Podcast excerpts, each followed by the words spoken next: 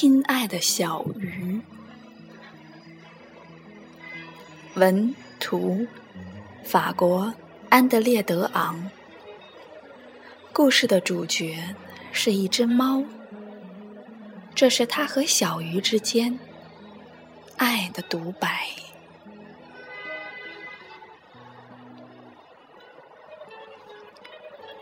亲爱的小鱼，我好爱你。我喂你面包，你要快快长大。每一天，我都会亲亲你。我答应你，永远都不会忘记。亲爱的小鱼，你越长越大，总有一天再也住不下小鱼缸。我会带你到海边，让你自由。尽管你是那么开心的离开，亲爱的小鱼，我会想你的。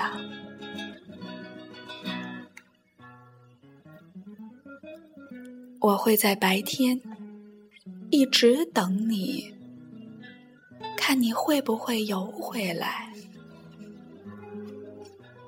我也会在夜里继续等待，希望早点看见你回来。